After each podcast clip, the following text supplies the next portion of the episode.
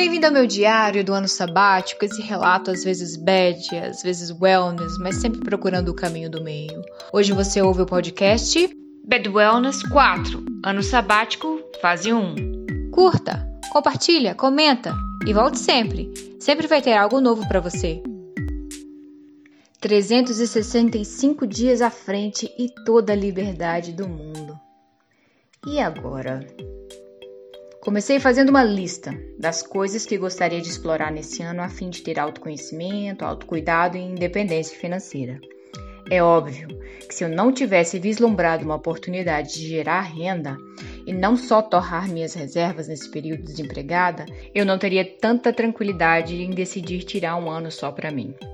Eu já estava estudando investimentos autônomos, especialmente as operações day trade, e sabia que parte dos meus dias seriam dedicados a aprender esse caminho e fazer dele o meu novo job.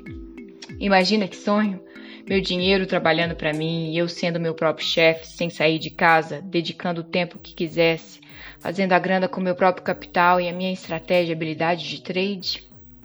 Uma excelente forma de começar um ano sabático ferrando com a sua estabilidade emocional. É difícil pra caramba fazer trade toma todo o tempo do dia, toma sua energia intelectual e emocional. Os primeiros 30 dias do meu ano sabático, eu não fiz nada além de acompanhar telas de operações e operar com as técnicas em contas demo. Eu não fiz skincare, eu não fui à academia, eu não li livro, não meditei, não fiz yoga, nem dormir direito eu dormia. A minha vida já estava de ponta cabeça 30 dias depois do início do meu ano off. Teve um dia que meu marido chegou em casa, me cumprimentou todo carinhoso. E a minha reação foi de tal azedume que na hora eu percebi: tem algo errado. Como alguém em pleno ano sabático pode estar tão amargurado?